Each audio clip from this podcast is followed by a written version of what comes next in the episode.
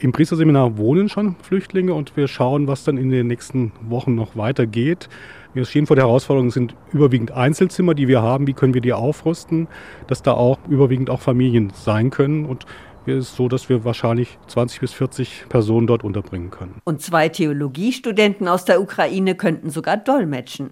Das Kolpingwerk hat in seinem Azubi-Wohnheim in Fulda 25 freie Zimmer. Geschäftsführer Steffen Kemper. Das Tolle ist, dass wir hier nicht nur Wohnraum haben, sondern auch sozialpädagogische Begleitung, die insbesondere auch für junge Menschen, die gegebenenfalls sogar teilweise traumatisiert sind, gute erste Hilfe bieten können, um auch die hier aufzufangen und dann schnell auch in Schulen Schulen oder andere Arten von Gemeinschaft zu vermitteln und zu integrieren. Die Caritas bietet 90 Plätze in einem leerstehenden Gebäude in der Rhön an. Caritas-Direktor Markus Juch. Im Moment sind wir mit dem Landkreis gerade in Abstimmung, was das ehemalige Taub-Blindenheim in Hilders-Steinbach angeht. Das ist eine Einrichtung, wo früher ältere Menschen mit Mehrfachbehinderung letztendlich untergebracht waren. Da wissen wir dann in den nächsten Tagen mehr. Und dann gibt es da noch viel zu tun, sagt Pressesprecher Christian Scharf. Die Flüchtlingsräume müssen natürlich entsprechend hergerichtet werden, dass sie wohnlich sind, dass man da eine Zeit verbringen kann.